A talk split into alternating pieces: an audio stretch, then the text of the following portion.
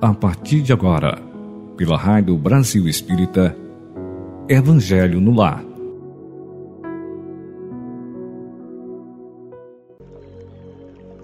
Bom dia, boa tarde, boa noite. Seja bem-vindo. Essa é a Rádio Brasil Espírita. Você está escutando a partir de agora o programa Evangelho no Lar na Rádio Brasil Espírita. Seja bem-vindo, portanto.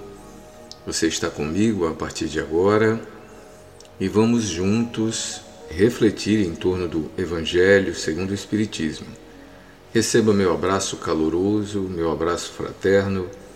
Eu sou Josael Bruno, eu sou um dos voluntários e colaboradores desse projeto, dessa realização, que tem como coordenação Márcio Eduardo e chega até você através da internet, através dos dispositivos de podcast.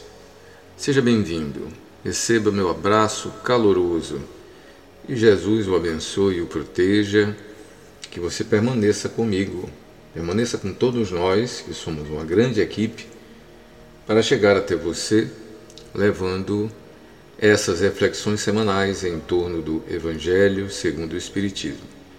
Um forte e grande abraço, permaneça mais alguns instantes e vamos refletir, vamos pensar, vamos vamos juntos trocar ideias, pensamentos e reflexões, nos somarmos às vibrações do Evangelho para que o mundo, para que o nosso mundo interior e o mundo externo também melhore juntos. O Evangelho tem esse poder nas nossas vidas.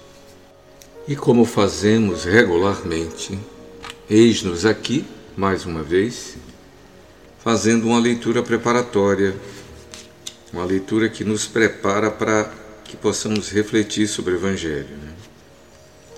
Nós temos lido nos últimos nossos encontros a obra Amor no Dia a Dia e cada um dos seus capítulos. Volta e meia a gente repete um dos capítulos por conta da sua importância, do seu valor, da sua profundidade e porque precisamos sempre estar atentos, atentos e atentas à, à própria à própria reflexão. Nesse momento nós estamos nessa obra chegando quase ao término da mesma, né? Chegamos à mensagem Amor e Deus. E vamos lê-la e fazermos breves reflexões. Amar a Deus é um processo de busca contínua da própria razão de existir e do que para que foi criado. Repetindo, amar a Deus é um processo de busca contínua da própria razão de existir e do para que foi criado. Não é tão somente uma questão de fé, nem tão pouco do exercício de práticas e rituais sacralizados, mas da descoberta de um sutil sentimento que nasce nas entranhas do ser enquanto ele vive sua natural simplicidade. A descoberta da própria singularidade o colocará em condições de se aproximar do entendimento do que é Deus. Procurá-lo como se fosse algo dentro ou fora de você tornará Deus um objeto qualquer. Sinta-o para entender o amor maior. O maior sacrifício que se pode fazer para agradar a Deus é amar outro ser humano. A experiência de amar alguém capacita o ser humano para uma compreensão maior a respeito dos desígnios divinos. Seu amor à vida, seu amor ao outro e seu amor ao seu destino serão seus passaportes para o entendimento do Criador de tudo que existe. Amar é renunciar ao egoísmo, ao orgulho e à vaidade, transformando o coração e a mente em fontes de permanente vitalidade disposição de viver. Ame para que melhor possa compreender Deus. Sinta na intimidade do seu ser o quanto Deus permeia sua vida. Sua profunda e inquebrantável conexão com Deus deve acontecer pela via do sentimento. Só quando você tem a experiência do amor a uma pessoa é que se torna apto a vivenciar o sentimento de amar a Deus. A conquista da capacidade de amar não é uma questão de fé ou de obrigação devocional, mas de trabalho permanente para o entendimento da natureza humana, para a compreensão de si mesmo e para atingir a bondade no coração. Ame a Deus projetando-o em cada ser humano. Trabalhar com Deus implica despojar-se de toda racionalidade, de toda vaidade e orgulho, para deixar a mente e o coração livres para acolher o outro. Servir a Deus é servir as pessoas com respeito à própria divindade do outro. Amar a Deus é uma conquista evolutiva que não se encontra necessariamente nas práticas religiosas, mas principalmente na humildade de coração e na vivência cotidiana da compaixão e no desejo de contribuir para a realização de um mundo melhor. Torne-se auxiliar de Deus, realizando no mundo o que considerar melhor para si e simultaneamente para o seu semelhante. Essa foi, portanto, a mensagem Amar, Amor e Deus, ou seja, o sentimento do amor e o Criador. Segundo o autor, há uma profunda conexão entre amar e, e compreender o próprio Criador. O amor é a razão para a compreensão de Deus, é o que pode ser entendido. E amar a Deus, na verdade, é uma busca da própria existência do ser humano, é de entender a razão de se existir, né? a razão da sua própria singularidade. A descoberta de Deus, de, das conexões que temos com o nosso Criador, é algo que passa pelo sentimento, nem necessariamente pela razão. Nós temos aprendido ao longo das religiões que Deus espera de nós algum tipo de esforço, sacrifício para compreendê-lo, para entender como que ele funciona, quem é ele, onde ele está, como satisfazê-lo, como torná-lo feliz, que a gente aprendeu a ser a lei de adoração. Né?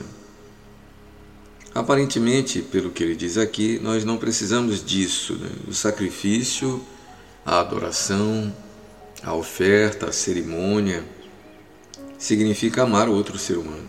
O maior sacrifício que se pode fazer na busca de agradar ao Criador, a Deus, é amar outro ser humano. A experiência de amar é como se nos levássemos a compreender os desígnios divinos. Então, a busca dessa intimidade, dessa proximidade com Deus se dá pela via do amor. E ele acaba no final nos convidando, nos convocando a buscarmos uma espécie de parceria, né? uma espécie de. É, como é que ele diz aqui? Contribuição para a realização da ordem divina, né? que muitas vezes no caminho da religiosidade significa compreender o chamado divino para realizá-lo, né, a realização divina nas nossas vidas. Ele fala daqui como sendo a busca de uma vivência cotidiana de compaixão é, e se tornar um, uma espécie de colaborador, né, contribuir para a realização de um mundo melhor é, se tornando uma espécie de parceiro, de auxiliar da divindade, seu representante onde quer que você se encontre. Muito bem, queridos amigos, essa foi a nossa mensagem preparatória. Vamos agora a nossa leitura e reflexão do Evangelho segundo o Espiritismo. Como vocês sabem, nós chegamos até o capítulo o capítulo sobre a avareza, capítulo 16. Para os que não lembram, nós já vimos vários itens desse capítulo. Capítulo 16 tem como título Não se pode servir a Deus e a Mamon, onde Allan Kardec separou os itens salvação dos ricos, preservar-se da avareza, Jesus em casa de Zaqueu, parábola do mal rico, parábola dos talentos, utilidade providencial da riqueza, provas da riqueza e da miséria, desigualdade das riquezas. Muito bem, nós chegamos agora até a utilidade providencial das riquezas. Na última vez nós lemos e discutimos, conversamos rapidamente sobre a parábola dos talentos, onde ficou claro que Jesus fez uma metáfora muito apropriada, dando a cada um é, valores para que eles pudessem administrar. É uma metáfora dizendo como Deus espera que utilizemos os recursos de que dispomos ao longo da vida, não apenas numa encarnação, mas a gente pode extrapolar para várias encarnações o que fazemos com as oportunidades, as possibilidades, as qualidades, a própria existência. E aí vai além do que somente as questões materiais, mas podemos muito bem falar das de onde se nasceu, porque nós sempre nascemos é, a partir de um núcleo familiar, pertencemos a uma cultura. É como se fosse uma pergunta: o que, que você faz do conjunto de coisas que lhe é disponibilizado? É, você nasce, você nasce dentro de uma cultura, você nasce num país, você é convidado a ter uma atuação na sociedade.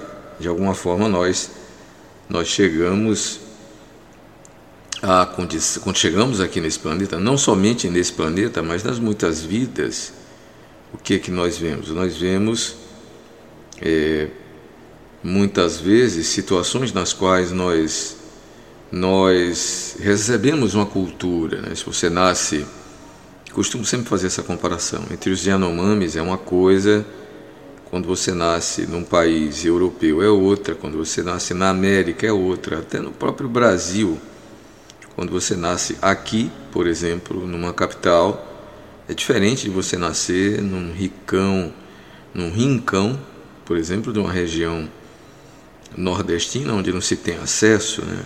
Víamos há, pouco uma reportagem sobre a seca que está acontecendo no Rio Amazonas, no Rio Solimões. Imagine você nascer e ser um daqueles ribeirinhos e estar passando, por exemplo, hoje pela ausência do básico, que é a água. Lá eles não têm água encanada, eles tiram água do rio. E o rio está secando. E era possível ver, a reportagem mostra claramente que eles utilizam os restos da água dos poços, né, das poças, literalmente das poças que sobraram no leito do rio. E lá nessas poças, nesses poços, a água está extremamente suja, barrenta, né? Você olha assim e diz, puxa, a pessoa vai beber aquela água, vai, eles fervem a água, eles colocam cloro, eles colocam hipoclorito de sódio para que a água tenha o mínimo necessário para ser potabilizada, né? para que ela possa é, ser utilizada para o uso humano. Né? Claramente a água não serve talvez nem para os próprios consumos animais, mas lá está ela e lá está a pessoa sujeita àquilo ali. Então, sim, essas são outras formas de interpretar esses talentos que são disponibilizados. E aí cada um utiliza da maneira que sabe, que pode, que aprendeu, que desenvolveu, que tem habilidade para lidar com essas essas condições que lhe são oferecidas.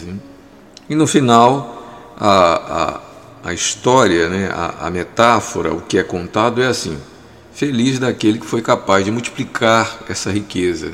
E aí o multiplicar não tem somente o sentido restrito do material, mas de fazer com que aquele conhecimento, aquela habilidade, aquelas condições sejam melhores para ele próprio, ou seja, ele mesmo evolua, cresça, desenvolva-se, mas também as pessoas que estão à sua volta, que estão diretamente afetadas pela sua ação, pela sua inteligência, pela sua capacidade de realização. E aí a, a riqueza se multiplica, né? Sim, porque é bom que todos sejam ricos, não é bom que num mundo, que um planeta, pense na civilização planetária e as suas várias facetas, que hajam pessoas que não sejam capazes de sobreviver porque não têm o necessário. Pense num planeta feliz, pense num planeta rico, pense num planeta abastecido. Não faltará o necessário para ninguém. Todos terão condição de acesso à educação e aos bens que pertencem a a toda a sociedade. Né? Todos serão, assim, digamos, amparados, não haverá desamparo.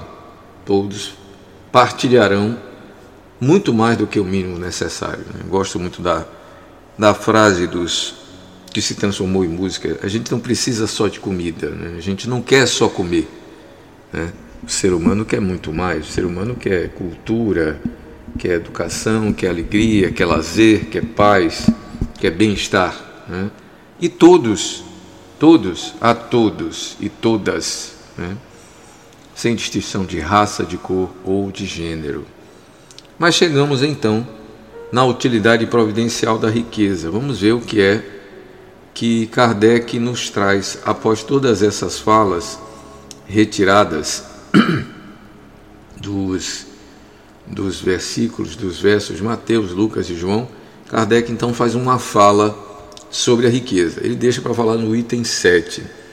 Ele gastou os itens anteriores para falar da avareza, falar de Jesus em casa de Zaqueu, na parábola dos talentos, no camelo passar por fundo de uma agulha.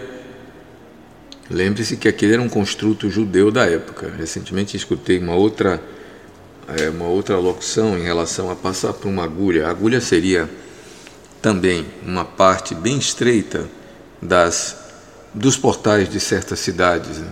Sim, eles na época tinham portais nas cidades e os camelos tinham muita dificuldade de passar porque a agulha era de fato algo extremamente apertado. E eles nesse nessa nessa locução, nessa interpretação, ele se refere ao animal camelo. Kardec faz aqui uma referência também ao cabo, que era uma espécie de corda feita de pele de camelo. Mas aqui, voltemos. Qual a utilidade providencial da riqueza? Provas da riqueza e da miséria.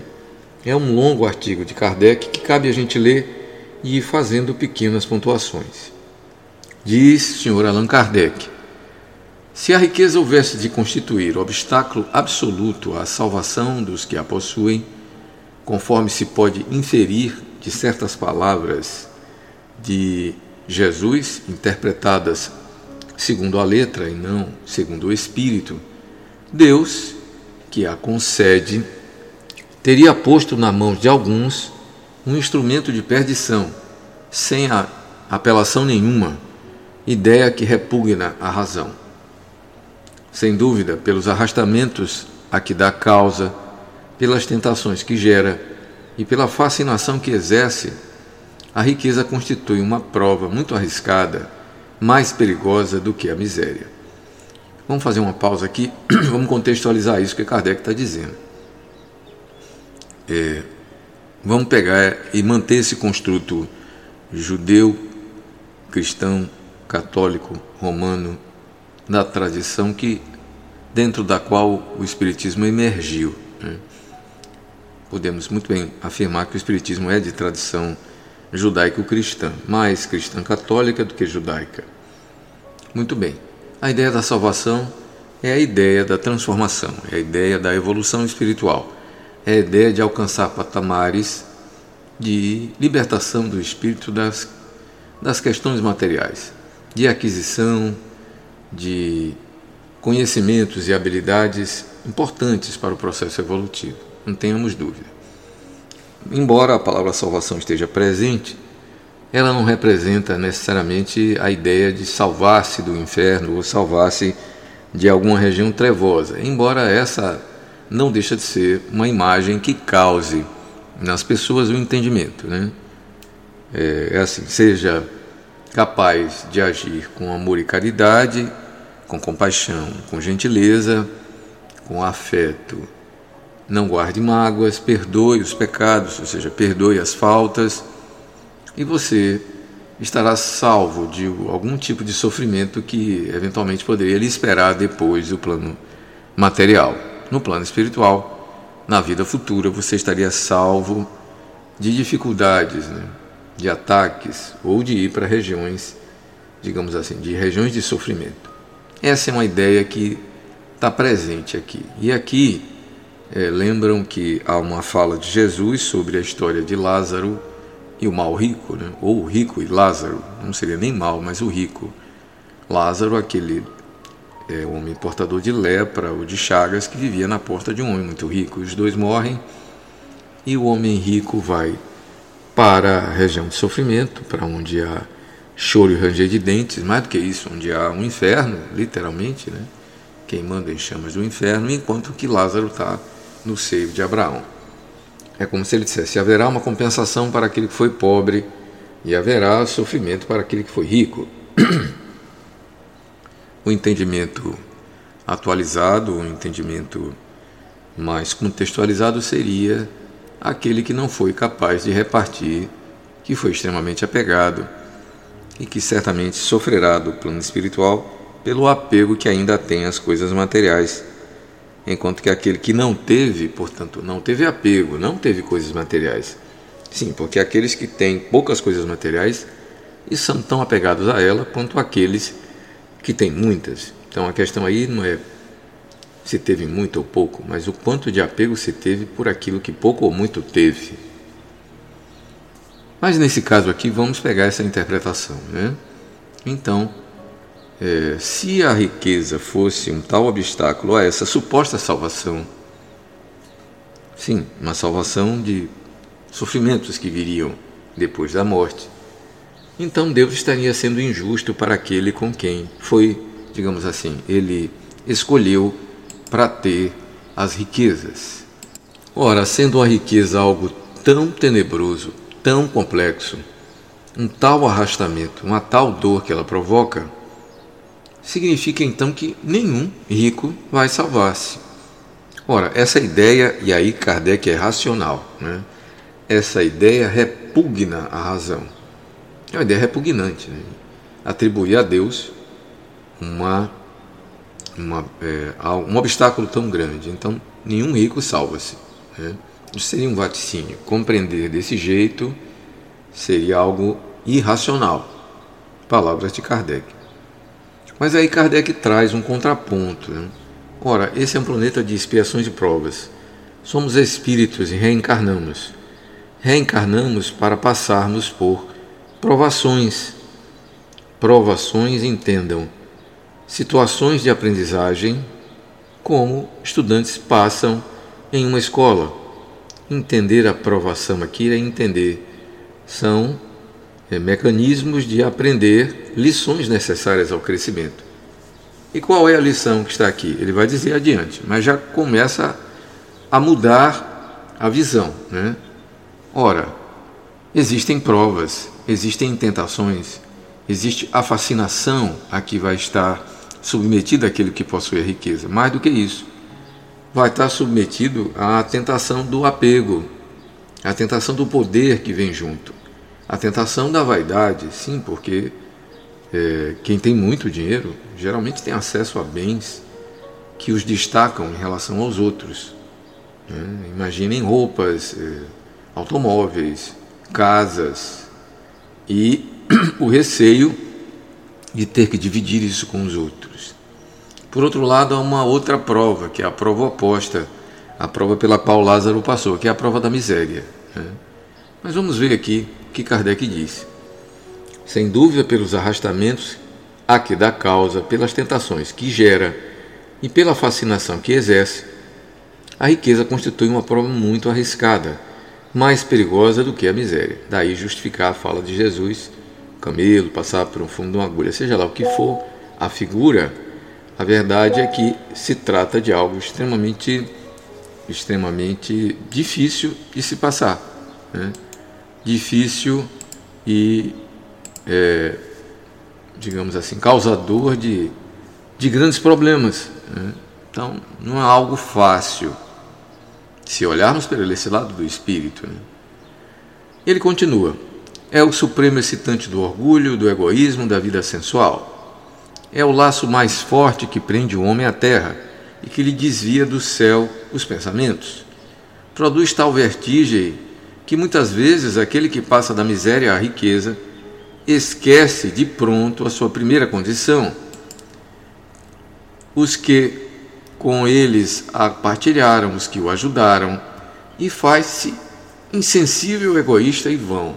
Observe as falas de Kardec aqui, com as quais a gente concorda e de alguma forma também um pouquinho permite fazer um adendo. Né?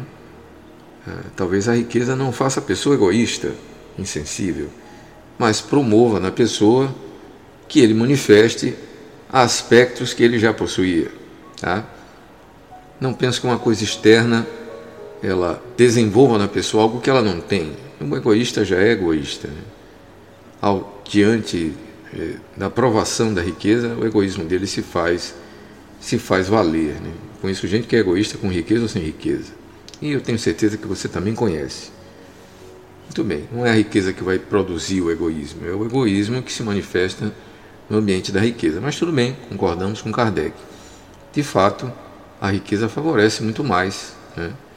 E há aqueles que, de fato, passam da miséria, da condição da ausência da riqueza para a posse da riqueza, esquecerem suas condições. Há relatos abundantes. E há pessoas também em nossas famílias, bastam que a gente se lembre, né? que conquistam certos patamares, passam a ter salários melhores, passam a se vestir melhor, passam a se mudar de bairro para outro e se afastam daqueles que eram seus antigos companheiros. Muito bem. Ao fato, porém, de que a riqueza tornar difícil a jornada, não se segue que a torne possível e que não possa vir a ser um meio de salvação. Novamente a ideia da salvação, né? Aquela ideia de que a riqueza pode promover na pessoa ou a perdição ou a salvação. Né? É sempre a coisa externa que parece desencadear alguma coisa interna. Mas no mundo das formas e relações, as coisas também têm esse efeito. Né? Somos suscetíveis às influências externas, mas manifestamos aquilo que trazemos por dentro. Então, não se segue que a torne impossível, que a torne impossível e não possa vir a ser um meio de salvação para o que dela souber servir-se, como certos venenos podem restituir a saúde se empregados a propósito e com discernimento. Mais uma vez, ele faz uma comparação forte, né? trazendo a ideia da riqueza como algo pernicioso. Quando Jesus disse ao moço que o inquiria sobre os meios de ganhar a vida eterna, desfaze-te de todos os teus bens e segue-me, não pretendeu de certo estabelecer como princípio absoluto que cada um deva despojar-se do que possui e que a salvação só a esse preço se obtém, mas apenas mostrar que o apego aos bens terrenos, e aqui ele coloca em itálico, né, chamando bem a atenção isso, é um obstáculo à salvação. Mais uma vez, a ideia da salvação.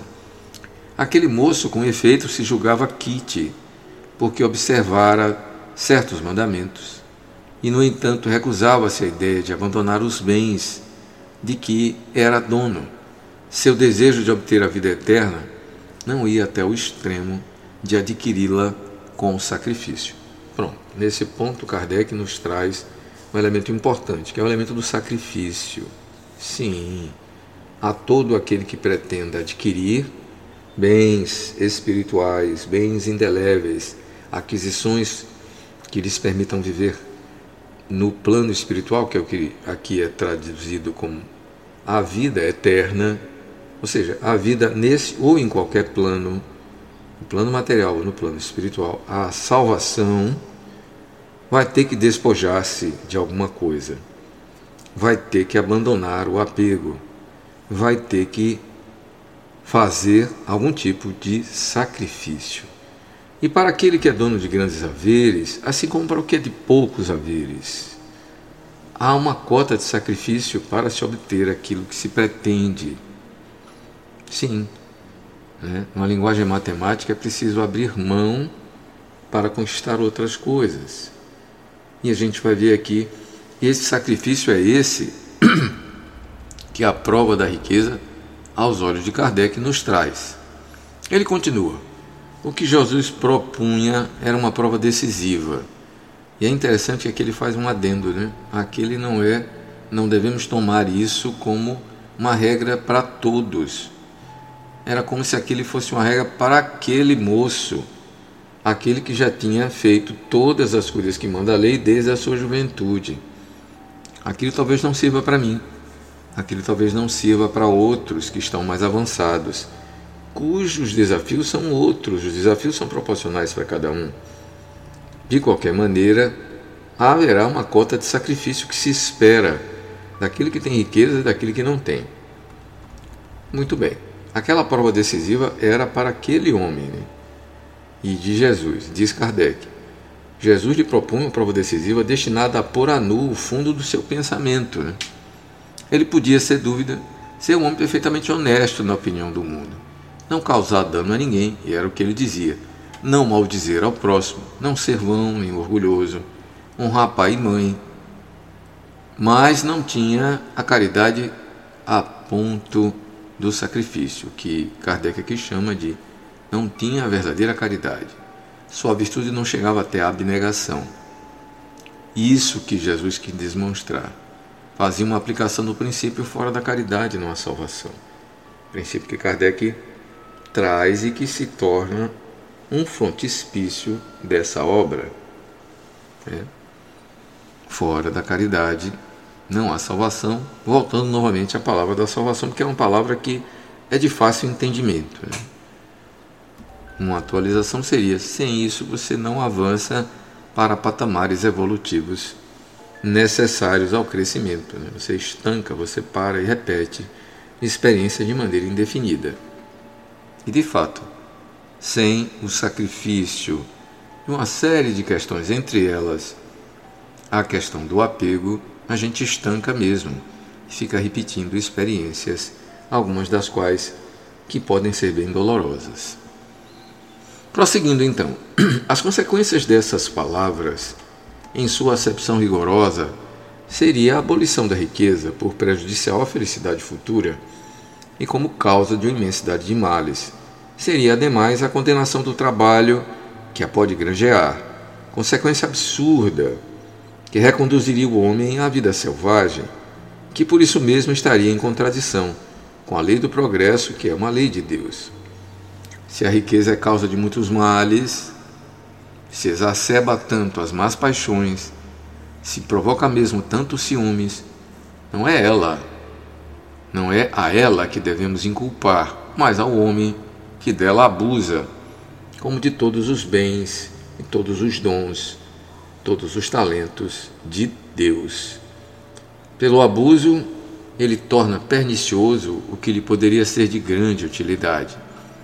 É a consequência do estado de inferioridade do mundo terrestre. Se a riqueza somente males houvesse de produzir, Deus não a teria posto na terra. Compete ao homem fazê-la produzir o bem se é, se não é um elemento direto do progresso moral, sem contestação, é um elemento do progresso intelectual. É um elemento favorecedor do progresso intelectual. Eu acho que nesse ponto nós poderíamos deixar aqui a nosso, nosso preito de gratidão a Kardec.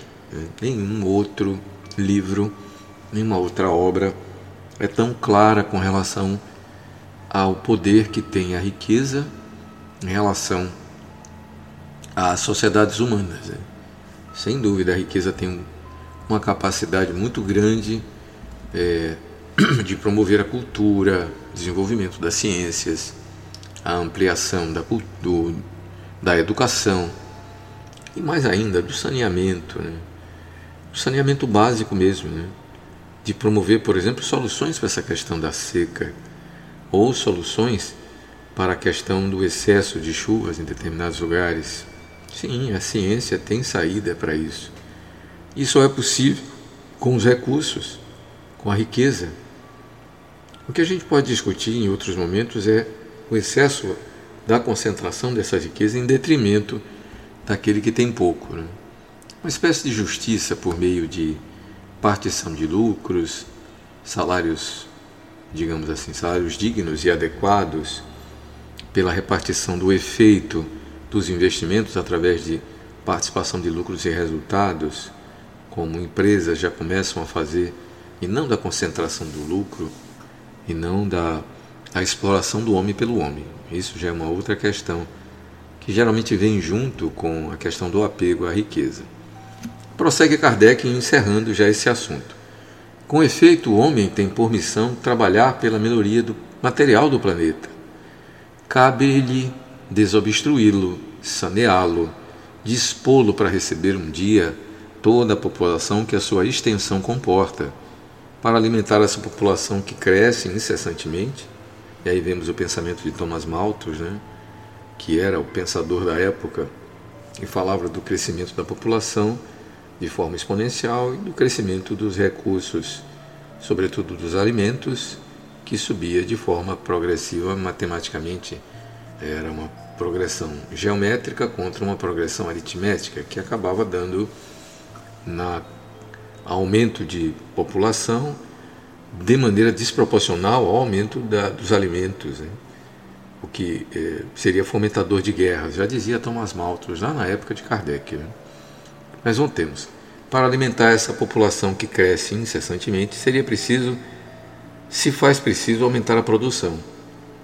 Se a produção de um país é insuficiente, será necessário buscá-la fora.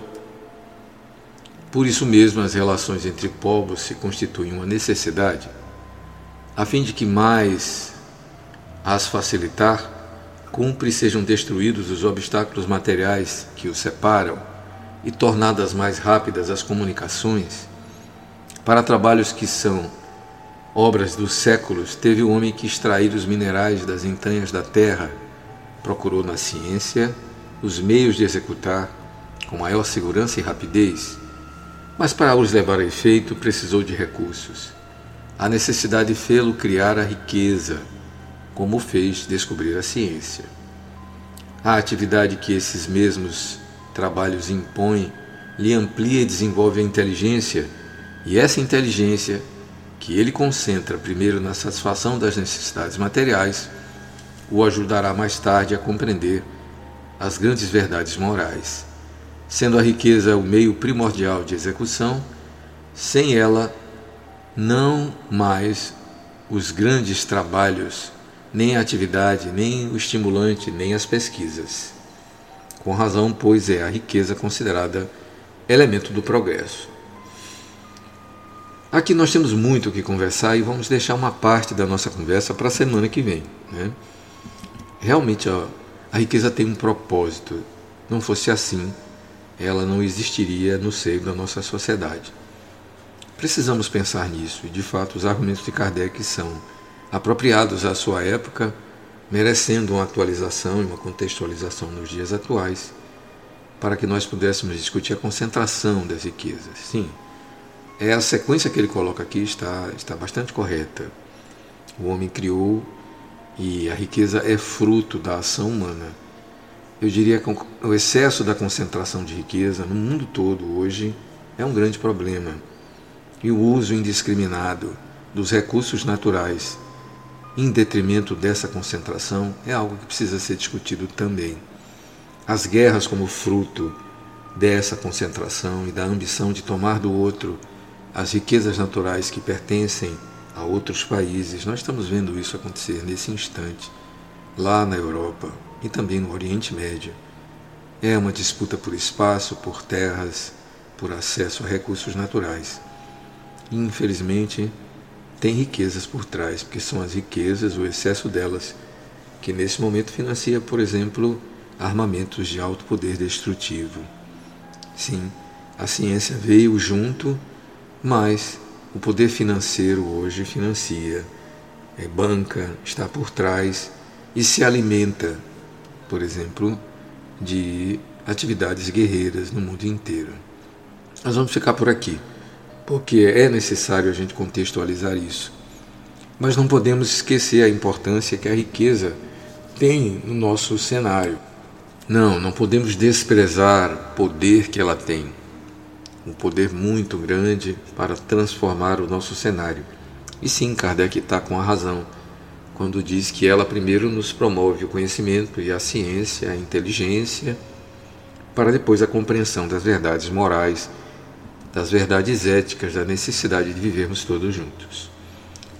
Ficamos por aqui agradecendo a sua presença, a sua paciência de estar conosco até agora e nos ajudando a pensarmos juntos sobre a importância da riqueza dessa prova tão difícil e que todos nós estaremos sujeitos de um jeito ou de outro, né? cada um sendo capaz de administrar a parte que lhe cabe, como nos diz lá a questão dos talentos, são riquezas proporcionais à capacidade e conhecimento de cada um. Que Deus te abençoe e lhe proteja, que você esteja em paz com a sua família. Receba o nosso forte e caloroso abraço, como dissemos no início. Que Jesus ilumine o seu coração e nos dê a todos muita paz. Fique com Deus.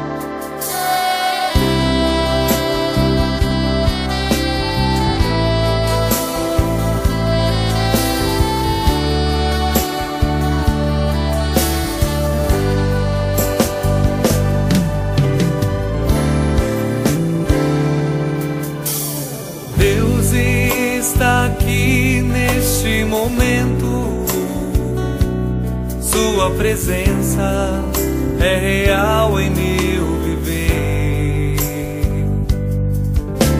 Entregue sua vida em seus problemas. Fale com Deus, Ele vai ajudar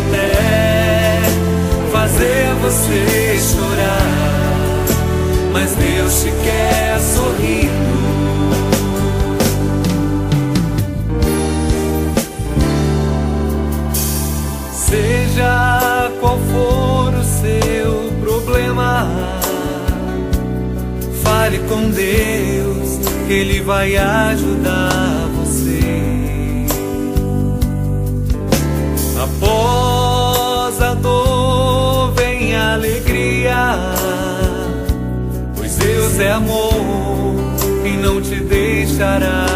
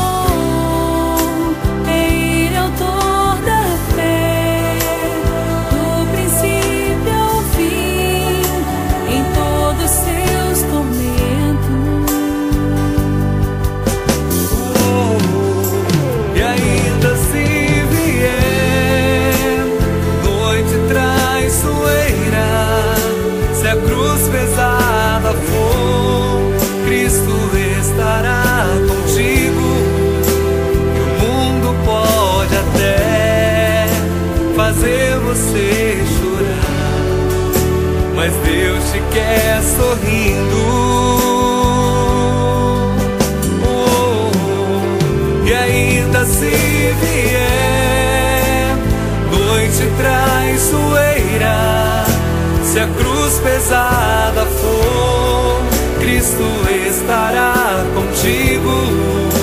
E o mundo pode até fazer você chorar mas Deus te quer